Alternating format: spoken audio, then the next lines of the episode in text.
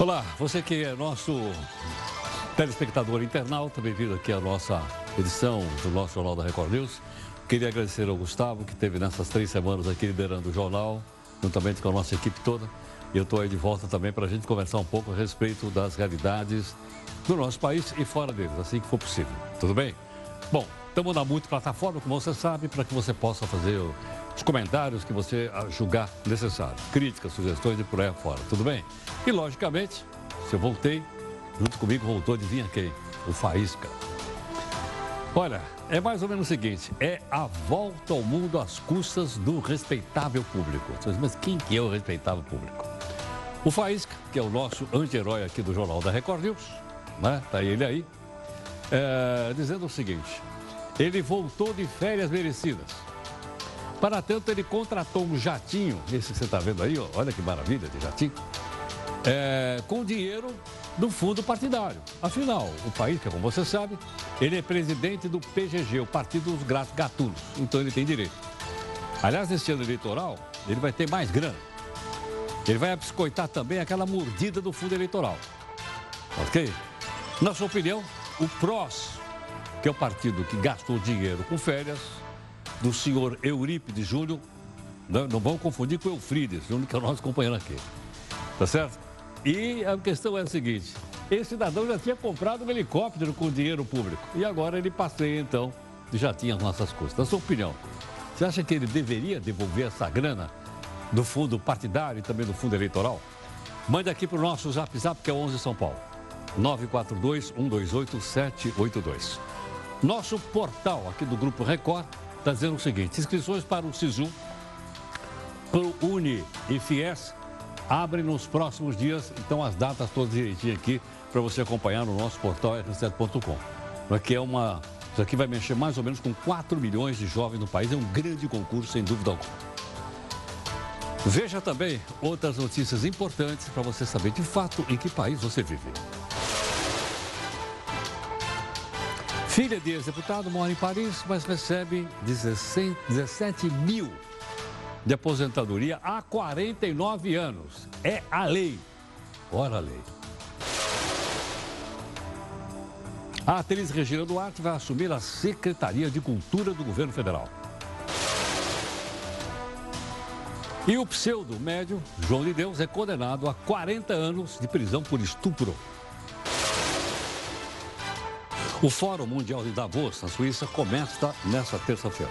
Mas qual é a importância e o que é que eles vão discutir lá? A gente vai mostrar.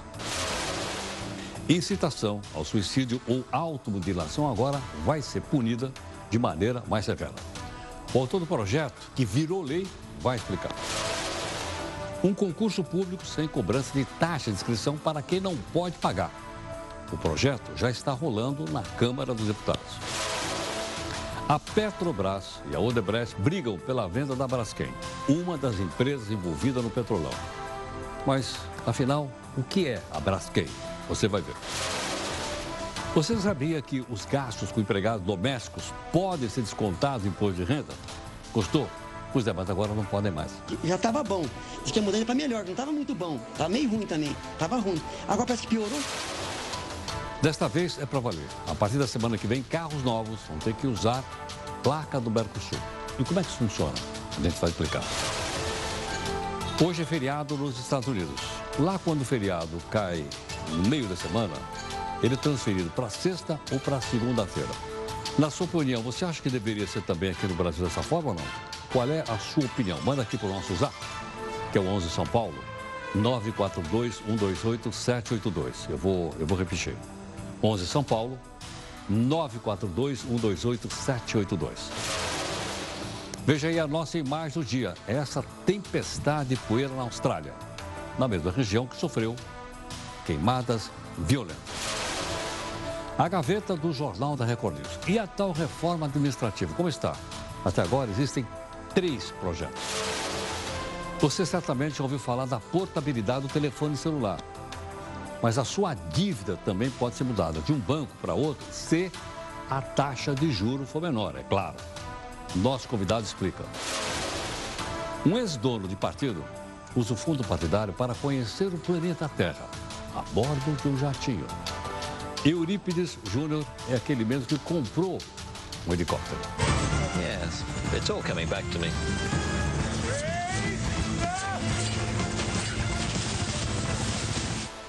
Esse é o Jornal Multiplataforma. Você é nosso telespectador internauta. E através das plataformas sociais você pode cobrar da gente busca de isenção e busca de interesse público.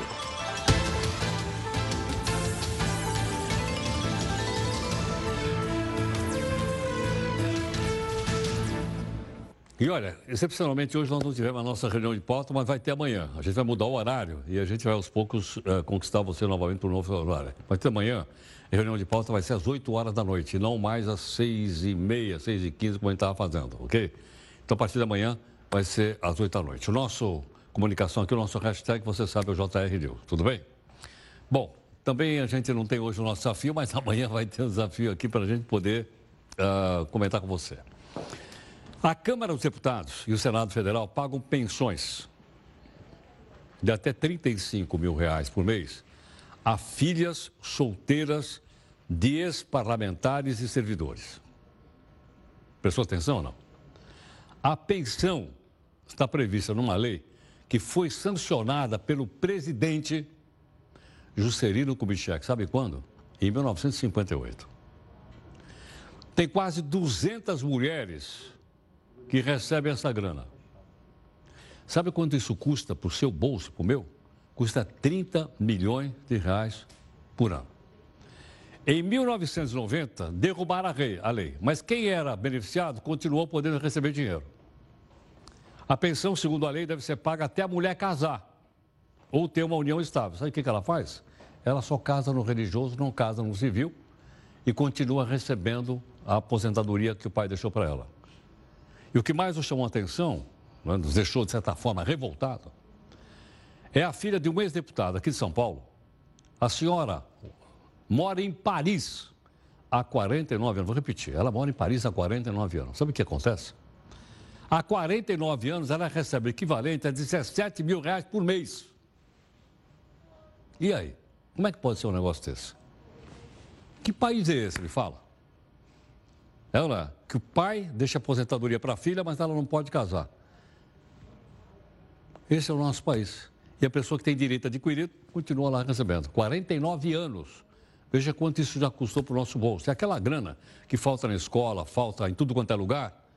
É por aí, vaza, é, né, se escapa. E a gente só ficou sabendo isso graças a uma reportagem publicada do jornal Estado de São Paulo. Bom, Temporal atingiu o sul do Espírito Santo, deixou muita gente desabrigada, 1.600, segundo a Defesa Civil. Na cidade de Iconha, três pessoas morreram e nós pedimos para a nossa colega, a Luciana Máximo, é? para contar como é que está a situação nesse momento e ela está aqui conosco gentilmente para conversar. Oi, Luciana, você está me ouvindo bem ou não? Estou ouvindo bem. Luciana, como é que está a situação neste momento aí? Olha, eu estou a 15 quilômetros de Iconha, na cidade chamada Piuma, que é a cidade que, na verdade, está recebendo toda a água que caiu em Conha, né, através do rio Iconha. E estivemos lá hoje, a manhã toda, até às 18 horas. A situação é caótica. É um, é um cenário é um cenário de guerra. É uma, é uma cena que você não consegue acreditar.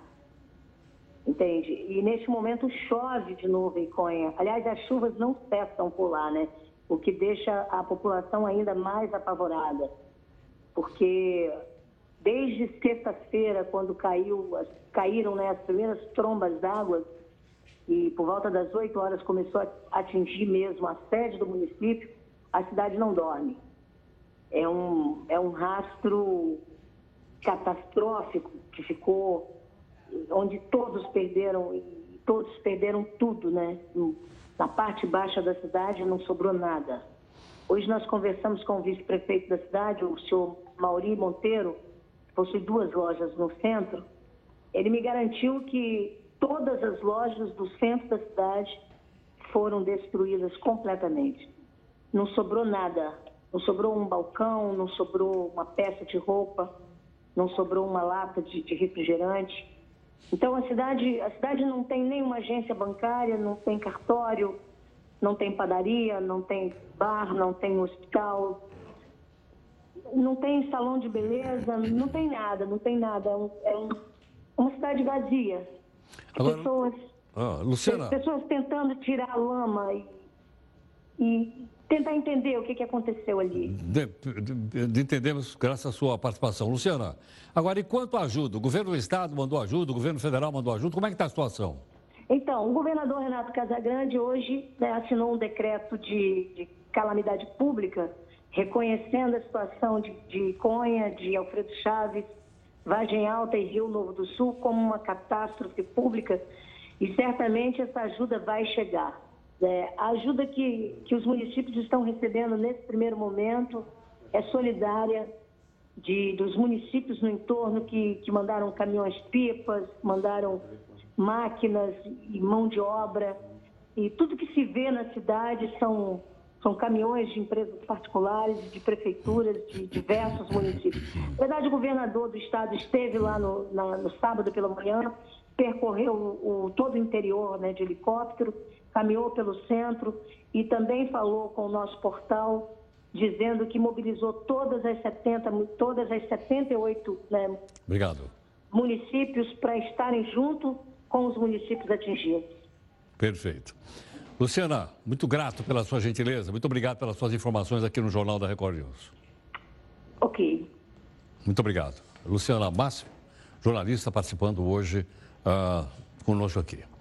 Bom, vamos então, como o jornal está em multiplataforma, a gente vai para a primeira live e aí você faz comentários aqui a respeito dos feriados, se deveriam ir ou não para o final de semana ou no começo da semana, ok? Vamos para a primeira live.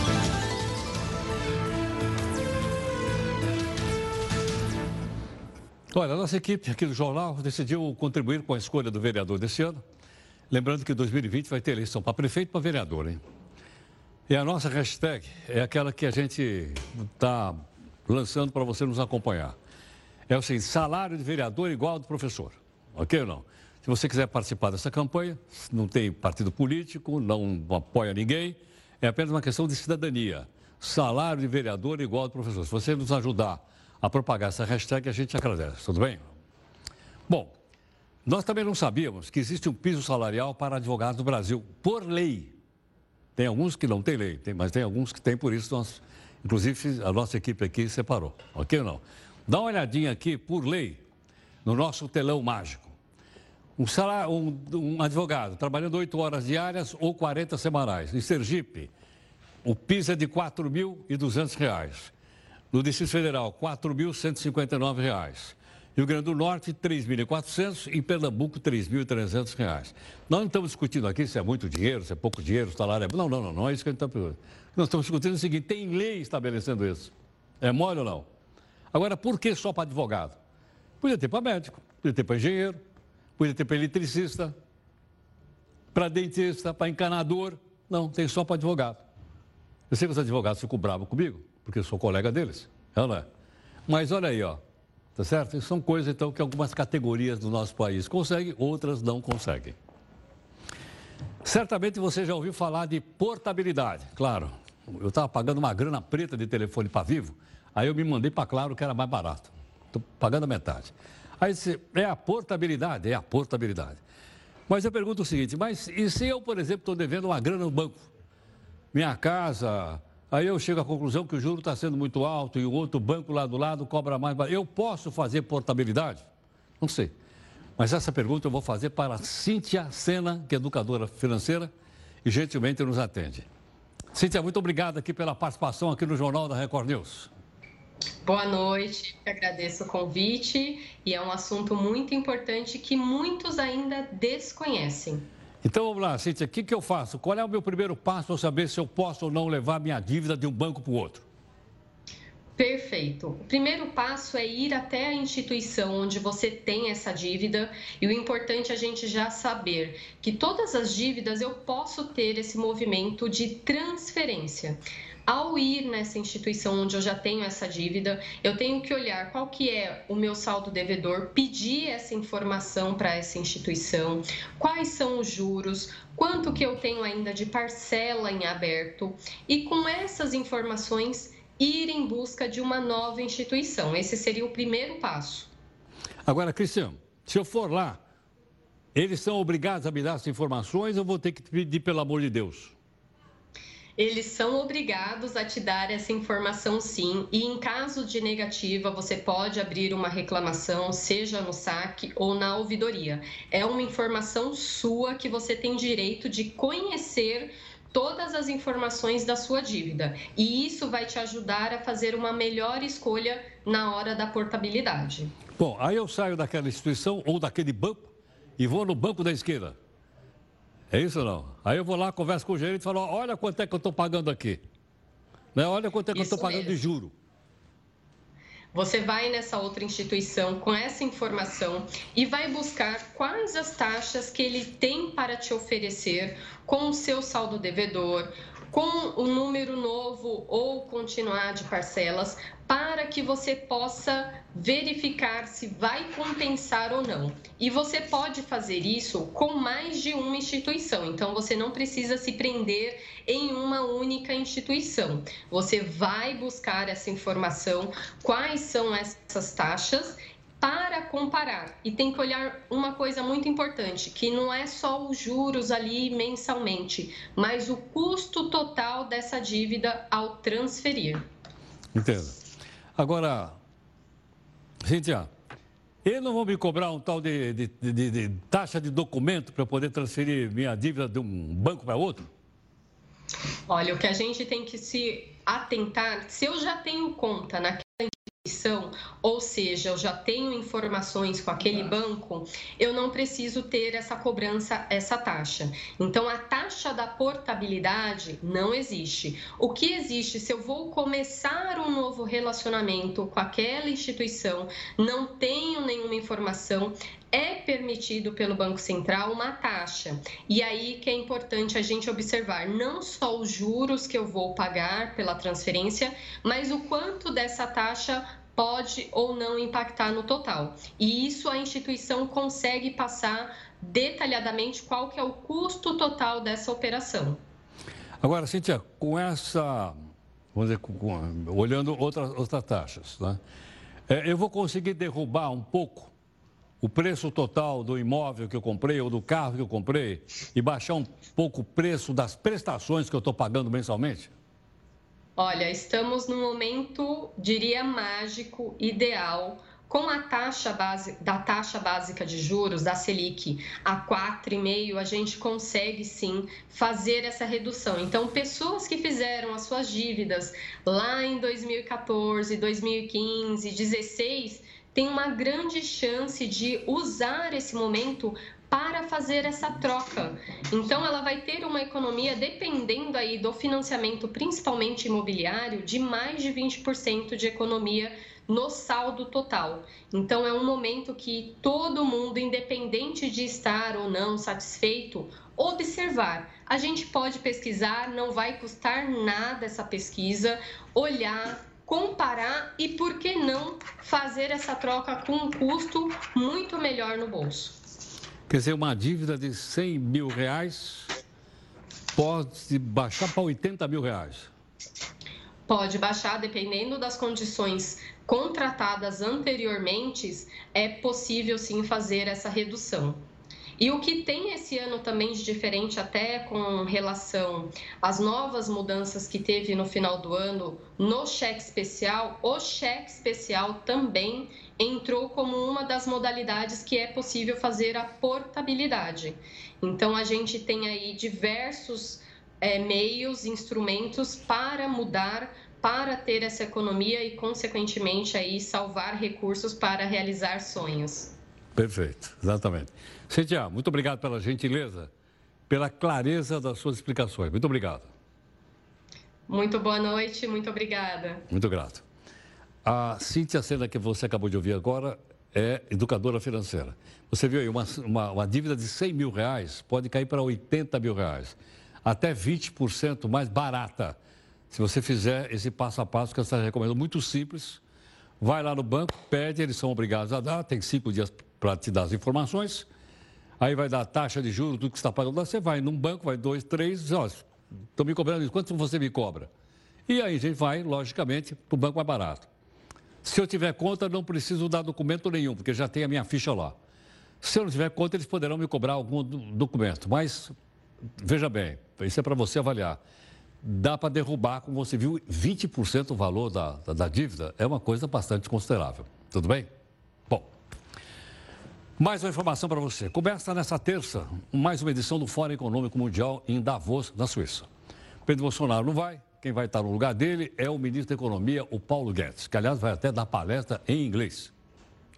O que, que ele vai fazer lá? Ele vai tentar convencer os investidores que o Brasil voltou a ser um bom lugar para se investir. Não dizer não. Mas, afinal de contas, vai dizer, mas o que, que é tal desse fórum?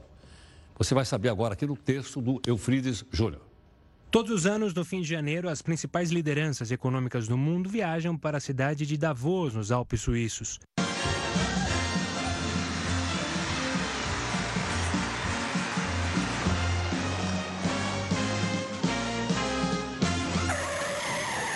Tudo para participar do Fórum Econômico Mundial, uma fundação sem fins lucrativos, criada em 1971, com sede em Genebra, na Suíça. Alguns famosos não perdem o convite. Este ano é o presidente Donald Trump, aquele ameaçado pelo impeachment. O Fórum Econômico Mundial também reúne vários economistas, investidores e empresários mundiais, todos atrás de um objetivo ambicioso: moldar a agenda futura da globalização.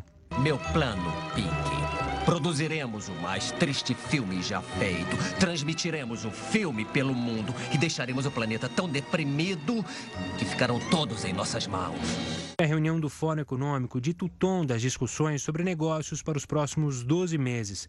Além disso, o Fórum pretende reduzir problemas econômicos, políticos e sociais. O ministro brasileiro da Economia, Paulo Guedes, terá uma plateia atenta. Ele vai tentar convencer os representantes de grandes empresas de que elas poderão investir no Brasil.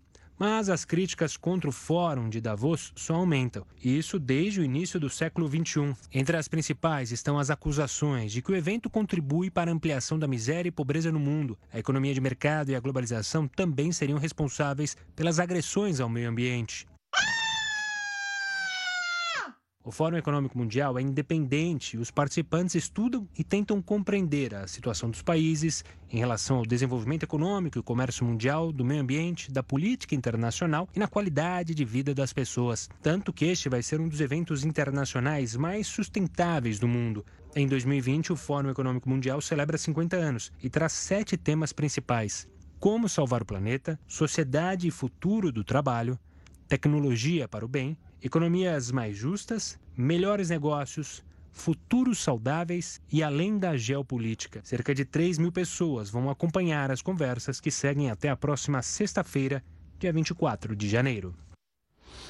Olha, além do Trump, vai também aquela garotinha, a Greta Thunberg, que tem sido transformada no símbolo da moçada é, contra o aquecimento global. Ela vai estar presente também lá. Veja que interessante. De um lado vai estar o Trump e do outro lado vai estar a garotinha, né? Aquela mesmo que foi chamada de pirralha pelo presidente Bolsonaro. Ela vai estar lá no fórum. Portanto, você veja que a, menina tem importância, não teria sido convidada. Bom, nós vamos então para a segunda live. Não esquece que se quiser receber aquele pequeno resumo de notícias, é só você mandar aqui no nosso Zap Zap. 942-128-783. Ok? Vamos para a live.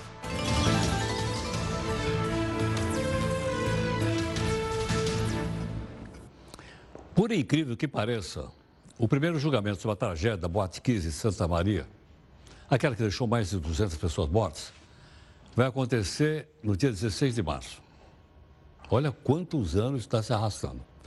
Três dos quatro réus vão ser julgados, entre eles o sócio da boate e o vocalista da banda que tocava quando a tragédia aconteceu. O quarto réu, outro sócio, vai ser julgado separadamente em Porto Alegre, não tem data definida. Porém, a gente tem uma ideia de como é lento o sistema judiciário brasileiro, principalmente pela grande quantidade de recursos à disposição, então, é, de quem sabe utilizá-los. Esse ano aqui tem eleição, para vereador e para prefeito. Até nós estamos lançando aí a hashtag. Vereador, salário de vereador igual de professor. É, não é? Mas já, a gente já começa, já, já. Por quê? Porque dá uma olhada aqui nas datas, algumas datas importantes, são pouquinhas, para a gente não atrapalhar, no nosso calendário desse ano. Dia 4 de abril, registro de legenda. Dia 14 de agosto, registro de candidatura. Até 14 de agosto, o cara tem que registrar a candidatura a prefeito ou a vereador. 16, começa a propaganda eleitoral, que grátis não tem nada. Ela é paga por nós através do nosso imposto. Não tem aquele negócio de propaganda eleitoral, coisa nenhuma, não é, não é grátis. No dia 4 de outubro, primeiro turno da eleição, dia 4, e no dia 5 de outubro, não, não, eu errei aqui, é 5 de novembro. É o segundo turno da eleição. Então, eu escrevi aqui outubro, na verdade, é, não, é, não primeiro turno é dia 4 de outubro, o segundo turno só pode ser 5 de novembro. Ok? Então, eu errei aqui na minha, na minha datilografia. Datilografia? Será que o pessoal sabe o que é isso? O presidente do INEP, que é o instituto que organiza as provas do Enem, explicou hoje o erro na correção das provas. Quer ver? Imprime a prova, uma prova, e um cartão resposta, e aqui vem um código de barras, aqui vem um código em barras do aluno. Uma outra máquina pega essa prova, faz a associação com o gabarito e grampeia. Nesse momento, nós temos aqui o código de barras da prova e o código de barras do participante no caderno de resposta. Nesse momento há o casamento, a associação entre a prova e o participante. Nesse processamento na gráfica foi onde ocorreram essas inconsistências. Então, no processamento deles, é, houve um, um, descasamento, em algumas situações, entre esse código da prova e o código do aluno. O que fez com que este participante fosse, tivesse sua prova corrigida não com o gabarito da prova amarela, mas de uma outra cor, por erro de associação. Olha, o Alexandre Lopes falou também sobre uma das principais preocupações dos candidatos, ou seja, a redação. Muitos alunos têm, têm falado sobre a redação. Então, a gente quer assegurar que não houve nenhum tipo de problema na redação. A redação é um processo de correção diferente. A, a correção da redação não tem esse tipo de associação. Ela é, é um, ela é corrigida, ela é digitalizada e corrigida. Olha, eu não sabia que quem tira zero na redação não prossegue a prova. Para tirar zero na redação, não escreve nada. Bom, por causa desse erro, o prazo das inscrições para o SISU foi prorrogado. E o presidente do INEP explicou, então, como é que isso funciona. Nós estamos mantendo a data de início do, do SISU para amanhã. Então, a data de início do SISU não está alterada. Não houve prejuízo para o aluno, mas para dar, dar maior tranquilidade ao aluno, nós vamos o ministro determinou a ampliação do prazo de inscrição no SISU até domingo. Todos os detalhes, prazo direitinho e tal, é só você entrar no nosso portal aqui do Grupo Record, que é o rz.com, tem tudo direitinho lá, para você ver prazo direitinho, se você tiver qualquer dúvida. Tudo bem? O governo decidiu que o INSS pago por patrões de empregados domésticos não pode mais ser descontado do imposto de renda. Bom, uh, qual é o impacto dessa decisão? Essa nova regra para o imposto de renda é referente já a 2019. Quem está gentilmente aqui é o Frederico Bastos, professor de Direito Tributário da Fundação Getúlio Vargas, e ele está aqui conosco. Frederico, obrigado pela gentileza por atender aqui o Jornal da Record News. Boa noite, Heródoto. É um prazer estar com vocês aí hoje. Agora, Frederico, é, nós vamos fazer a declaração de imposto de renda 2020, mas o ano base é 2019, é isso ou não? Correto. Só para o telespectador ter uma, uma noção de como era a regra antes e como vai ser para esse ano de 2020, é, até o ano passado, o contribuinte que tem um empregado doméstico, ele podia realizar uma dedução dos gastos com a contribuição previdenciária que ele tinha com esse trabalhador doméstico. A partir de 2020, é, considerando o ano calendário de 2019, essa não é mais uma despesa que vai poder ser deduzida do imposto de renda das pessoas físicas. Ou seja, para 2020 já não tem mais a possibilidade de deduzir essa despesa. Agora, essas mudanças são geralmente feitas com um ano de antecedência ou não? Sim, toda a tributação, toda a legislação referente ao imposto de renda, geralmente ela sofre uma alteração é, no ano anterior, para que ela possa ter a sua vigência no ano seguinte.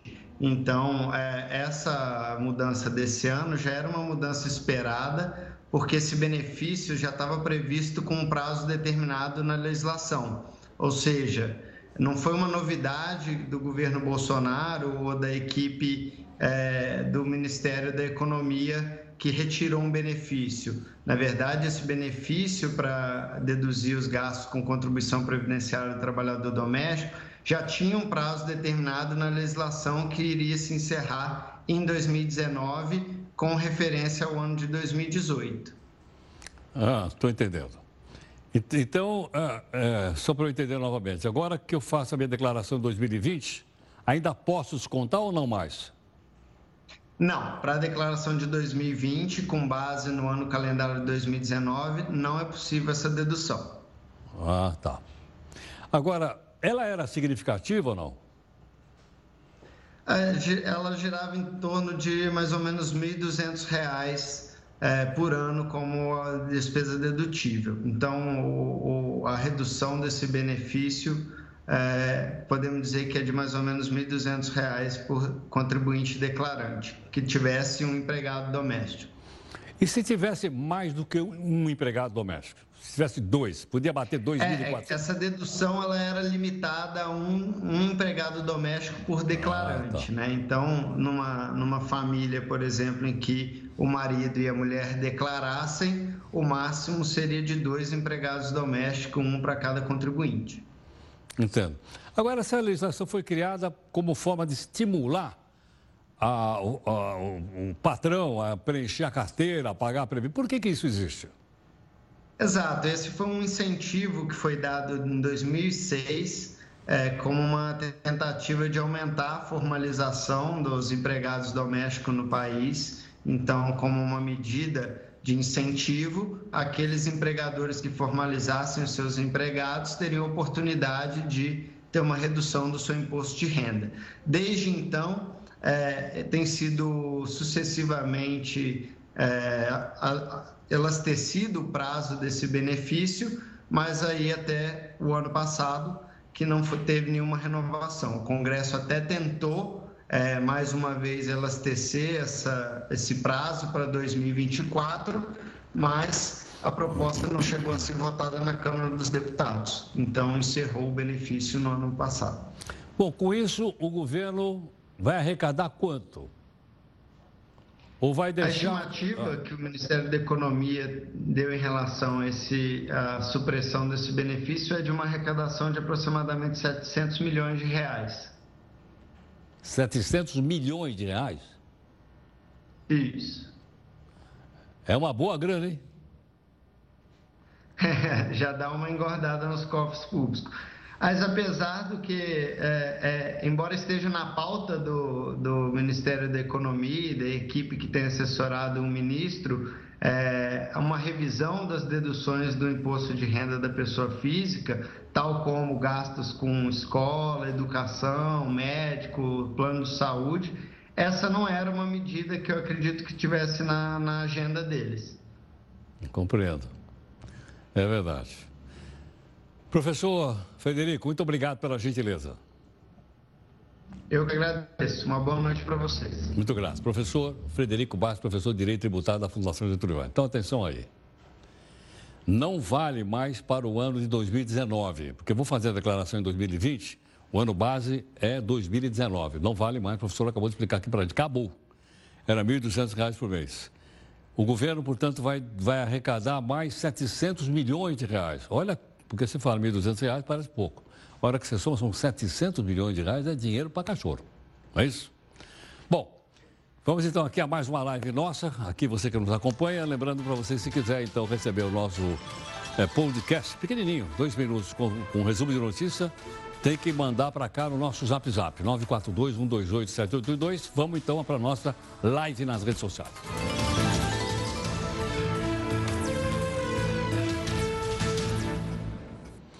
E olha, como a tecnologia está aí para facilitar as nossas vidas, nós separamos aqui alguns aplicativos que ajudam quem precisa se locomover usando transporte público, ok? Vamos então, que aplicativos são esses? Vamos lá, para a gente baixar no seu celular. Aliás, eu consegui baixar aqui no meu celular um aplicativo que é aquele e-título. Está aqui agora, meu título eleitor agora está aqui. Fiz grandes manobras aqui, eu entendo nada, o pessoal que me ajuda aqui e tal. E agora tem o e-título aqui também. Não é? Aí não precisa mais andar com aquele papelzinho. Só mostrar aqui, ó, tá aqui e tal, e você vai voltando. Aplicativo de transporte chama Movip. Ok? Então tá aqui, ó. Uh, aplicativo para você colocar no seu celular, você que anda de transporte público, para você saber horário de ônibus, metrô, trem, etc, etc. Esse é o primeiro. Vamos para o segundo aplicativo, então, que pode nos ajudar no dia a dia. É o aplicativo de transporte também, se chama Trafi. Ok? Aqui está o símbolozinho dele, né? também está aí. Trafi é o segundo para nos ajudar, para a gente ficar menos tempo no trânsito, parado e tal. E tem, logicamente, o Google Maps. Eu, eu, eu opa, voltou, é isso aí. O que eu conhecia mais era esse aqui, ó. Esse é o que eu mais conhecia. Aliás, eu tenho aqui, que é o Google Maps também, que ajuda bastante aí a, o trânsito nas cidades brasileiras, principalmente as que vivem grandes congestionamentos. É verdade que o grande congestionamento aqui não chega nem aos pés de uma grande cidade da Índia, por exemplo. Pegar um congestionamento em Mumbai é um, é um negócio terrível. Enfim. Você se lembra de um cidadão que é autoproclamado médico. Se chama João de Deus e foi condenado a mais de 40 anos de prisão por crimes sexuais. Os crimes foram cometidos contra cinco mulheres. A Justiça de Goiás aceitou a denúncia do Ministério Público, feita em março do ano passado. A defesa tentou até, aliás, ela pode recorrer. Essa é a terceira condenação do tal do João de Deus. Ele está preso desde dezembro. Já tentou sair da cadeia dizendo que está doentinho, que está velhinho, que quer ir voltar para casa. Né? Mas, felizmente, a justiça está mantendo o cidadão onde ele é o lugar dele, ou seja, na cadeia. Outro detalhe. É, Camila, então deixa eu ver o seguinte, que eu falei lá. Primeiro turno da eleição para, prefeito e para vereador. Dia 5 de outubro. Dia 4. Dia 4 de outubro. Primeiro turno. Segundo turno? 25 de novembro. 25 de novembro? Então vai dar mais de um mês. Mais de um mês. É isso? isso. Bom, a Camila está falando, se tiver errado, depois vocês puxam a orelha da Camila. Culpa da Camila. Não tem que pôr a culpa em alguém aqui, ou a gente põe a culpa no Carlão, que vai fazer aniversário no próximo sábado, ou a gente põe a culpa na Camila. Muito bem, a partir das eleições desse ano, não terá mais permitida a realização de coligação. Ok? Proporcional para deputado e vereador, vai ser de vereadora. Como é que funciona? Bom, nós pedimos aqui a gentileza da doutora Maristela Silveira, que é doutora em Direito, professora do IDP, para conversar um pouco conosco aqui sobre isso. Maristela, muito grato pela gentileza por atender aqui o Jornal da Record News. Boa noite, eu quem agradeço, Maristela, então não podendo ter mais coligação, é, não tem mais. Lembra na, na, na, propaganda eleitoral, principalmente na televisão, terminava, aí falava assim: a nossa coligação, blá, blá, blá, blá, blá, falar um monte de nome que a gente não sabia qual era. Ela, e a gente votava, votava num cara e elegia outro. É, era isso mesmo. A partir dessas eleições não tem isso mais. Cada partido tem que concorrer por si, sem as coligações, ou seja, eles não se unem mais entre eles. Então, se os partidos quiserem concorrer e lançar candidato a vereador, eles vão ter que lançar individualmente. A gente chama isso de candidatura isolada, né? Cada partido concorrendo por si.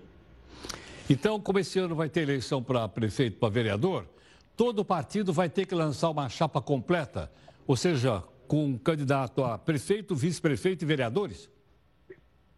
Não. Na verdade, se o partido quiser concorrer só para prefeito, ele pode concorrer só para prefeito. Se ele quiser concorrer para prefeito para vereador, ele pode. Mas se ele quiser concorrer só para vereador, também não tem problema. Ele pode concorrer só para vereador, sem lançar prefeito, mas vai ter que concorrer sozinho. Por que, que os partidos, de um modo geral, lançam candidato para prefeito e para vereador, para os dois ao mesmo tempo. Porque um acaba chamando votos para o outro, fica mais fácil você eleger mais vereadores quando você tem candidato a prefeito, né? As pessoas ouvem mais. Estou entendendo.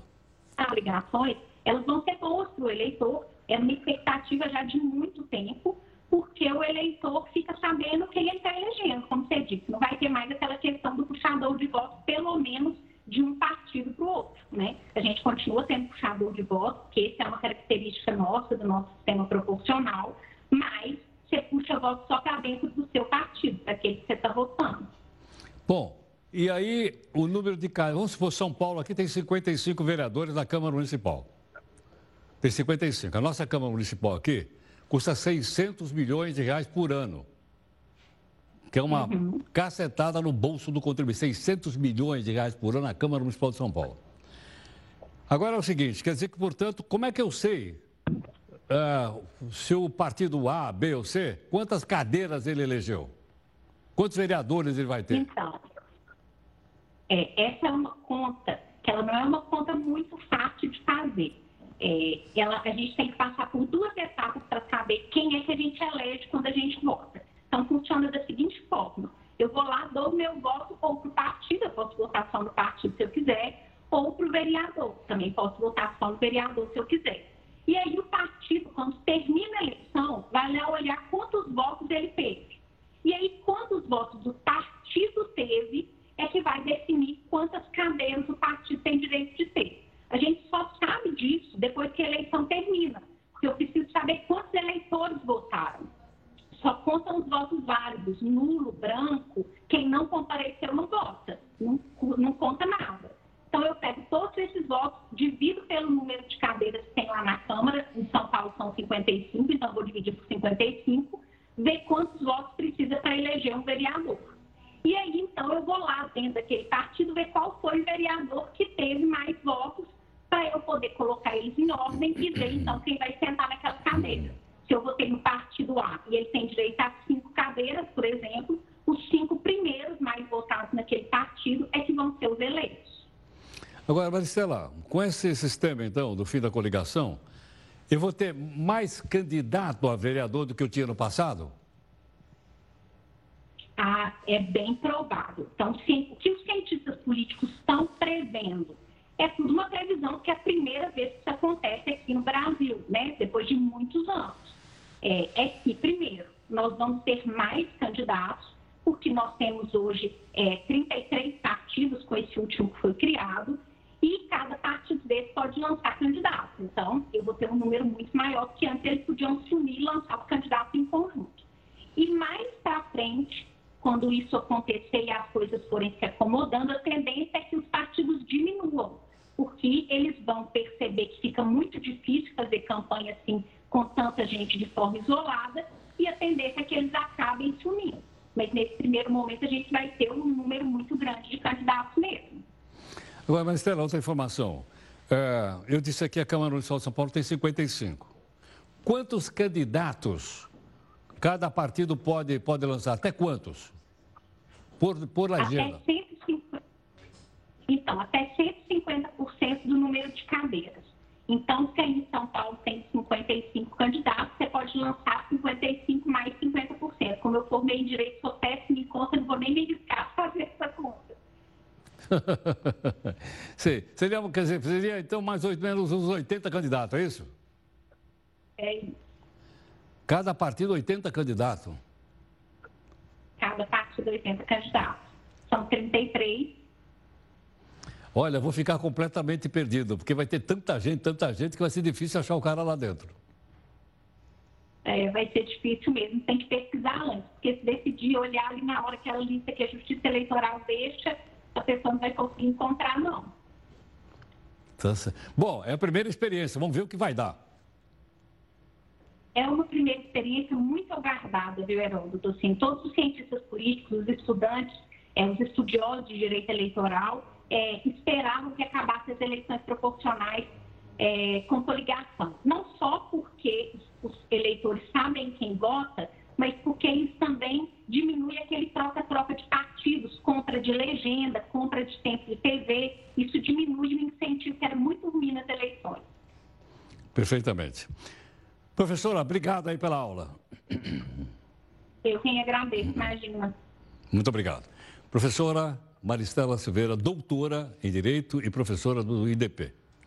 Eu acho que ficou bastante claro. Eu dei o exemplo de São Paulo, porque estou aqui em São Paulo. Aqui tem 55 candidatos, uh, vereadores. Então, cada partido pode lançar uma vez e meia. Se a sua cidade tem 10 vereadores, cada partido vai poder lançar 15 candidatos, uma vez e meia. 10 mais 5, metade, não é isso? Se tiver 20 vereadores na Câmara Municipal, cada partido vai poder lançar 30 candidatos. Aqui em São Paulo, como são 55, a gente fez uma continha assim de chegar, dá 80 candidatos por partido. Teve a professora falar agora há pouco, tem 36 partidos políticos, eu achei que é 34, mas eu vou falar em 36. Suponha que 36 partidos lancem cada um 80 candidatos a vereador. Como é que vai ser? Vai ser um, né, vai ser um pega um pega assim, eu digo um pega é, democrático, logicamente, né? Mas não você faz, mas tranquilo, porque a gente vai acompanhar isso com detalhes, vamos trazer várias explicações, a gente vai aos poucos dando instrumento para você julgar, você escolher e, obviamente, né, ajudar a conduzir a cidade. Você já parou para pensar no que é feito as informações na internet quando a gente morre ou não? Caramba! Esse assunto vem, vem ganhando cada vez mais espaço no mundo jurídico, mas afinal, o que, que é o chamado testamento digital? Você acompanha aqui no texto de Amanda Alves. Não tem como negar que as redes sociais guardam parte da história dos usuários. Momentos marcantes e até mesmo detalhes do dia a dia ficam registrados no mundo online, assim como documentos e arquivos pessoais. A preocupação com essa grande quantidade de dados e informações já fez muita gente deixar testamentos digitais. No meio jurídico, esse termo não existe, mas a intenção pode estar presente em um testamento público feito no cartório. Dentro da, da sua definição de testamento, você pode colocar ali tudo que você quer que seja cumprido após a sua morte. A definição dos seus herdeiros, né, que vão receber os seus bens digitais, que pode ser uma discografia, uma biblioteca online, uh, moedas virtuais, você pode ter uma carteira de criptomoedas e você resolve destinar isso para uma determinada pessoa ou instituição. Você tem investimentos em um banco digital, uma série de questões em bens que não são táteis né, no nosso mundo, mas sim eles são digitais. Você pode discriminar tudo que você quer que seja feito com isso em um testamento. Outra opção é o testamento particular, um documento que pode ser feito em casa mesmo. Esse testamento particular, para ele ser válido, ele precisa ter assinatura de três testemunhas. Então é necessário que outras pessoas tenham ciência desse seu testamento particular. Além dos testamentos públicos e privados, as plataformas e redes sociais também têm ferramentas para esses casos. O Google, por exemplo, tem um gerenciador de conta inativa. O usuário só precisa determinar um período máximo em que a conta pode ficar inativa e deve escolher uma pessoa para ser notificada caso isso aconteça. Nesse cadastro, o usuário pode selecionar quais dados do Google o herdeiro vai poder acessar, assim como uma mensagem póstuma. No Instagram e Facebook, amigos e familiares do usuário conseguem solicitar que as redes sociais transformem o perfil em um memorial. Basta preencher um formulário e apresentar um atestado de óbito. No Facebook é possível solicitar a remoção da conta após o falecimento ou até mesmo escolher quem serão os seus herdeiros. Mas vale lembrar que nem todas as plataformas adotam a mesma política. O Twitter e o LinkedIn, por exemplo, possibilitam que a família informe o falecimento do dono da conta para em seguida deletá-la. Já a Apple deixa claro nos termos de uso que nenhum bem digitalmente adquirido poderá ser deixado como herança. Fazer um testamento digital pode até soar mórbido, mas no futuro essa prática provavelmente será mais do que comum. Tá aí a explicação. Bom, nós vamos fazer agora a nossa live daqui a pouquinho aqui no jornal, né, que você está acompanhando todos os dias. E nossa equipe volta amanhã às 9 horas da noite. Tudo bem?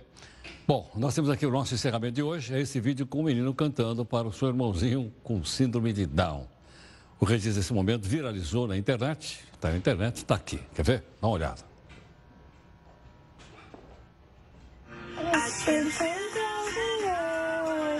Thousand